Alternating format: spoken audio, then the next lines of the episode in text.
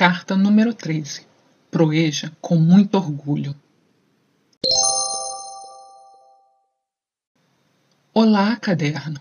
Hoje foi a minha formatura. Dessa vez eu cheguei cedo, diferente do meu primeiro dia.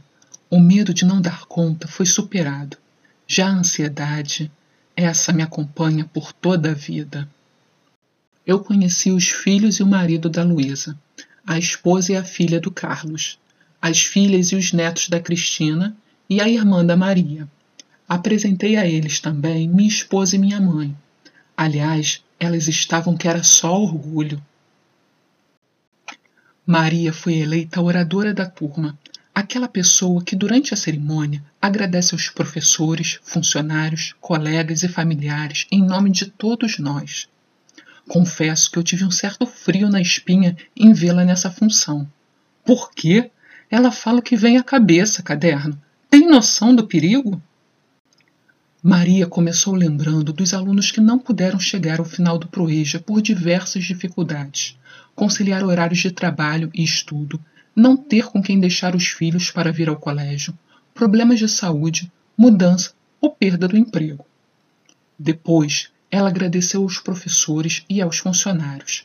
Recordou a dinâmica do primeiro dia de aula, a prova cola de física, nossas conversas no refeitório, o estudo na biblioteca e nossa preparação para a guerra, as expedições à sala dos professores para falar com o professor Gabriel.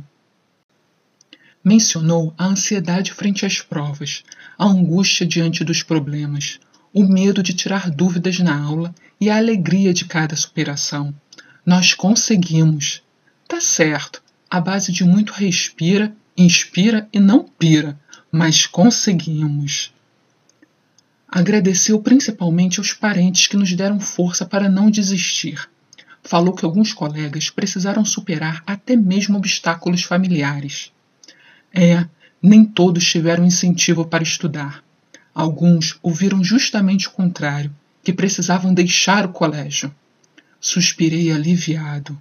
Tempos atrás, Maria citaria nomes. Em seguida, ela destacou nosso sentimento de gratidão por termos estudado aqui e completou: Não somos mais os mesmos após o Proeja.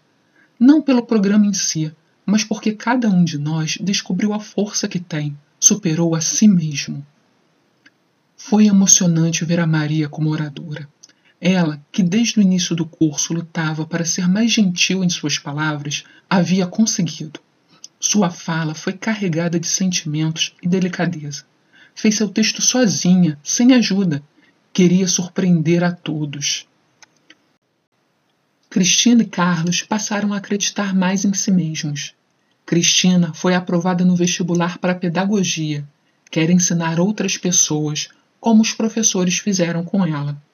Tenho certeza de que será uma excelente profissional. Já o Carlos se descobriu na área da informática e isso tem o ajudado a melhorar suas vendas. Além disso, ele iniciará um curso pós-médio em informática no que vem. Está super animado. Cristina não conseguiu um estágio remunerado.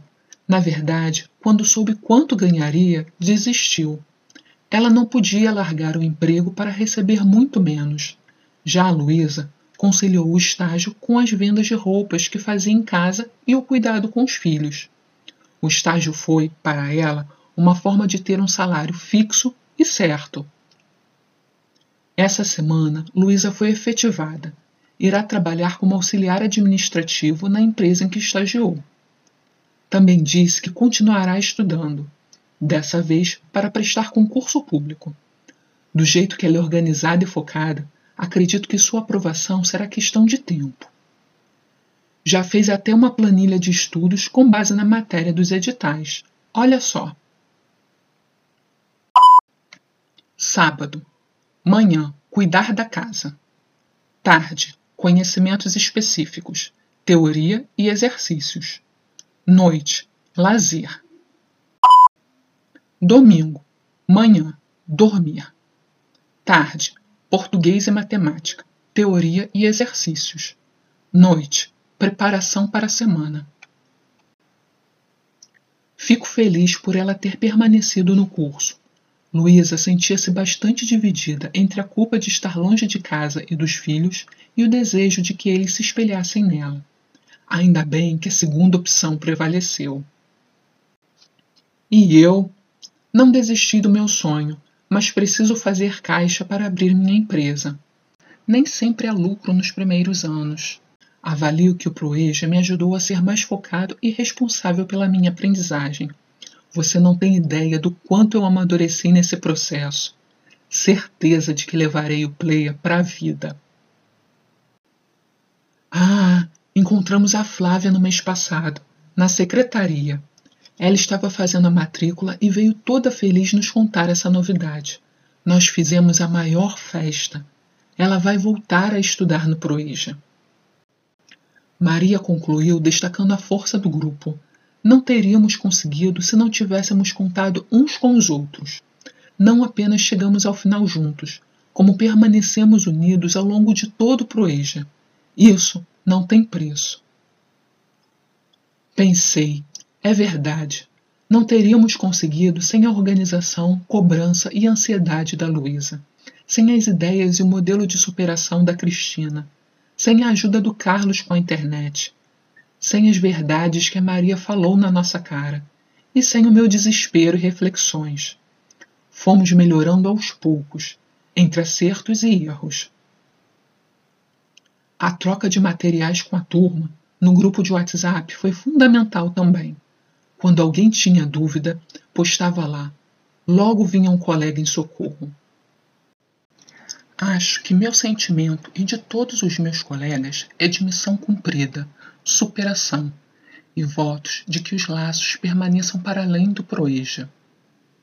Já com saudades, Pedrão. PS. Após você ter escutado esse episódio, te espero lá no meu livro. Nós vamos conversar nos exercícios.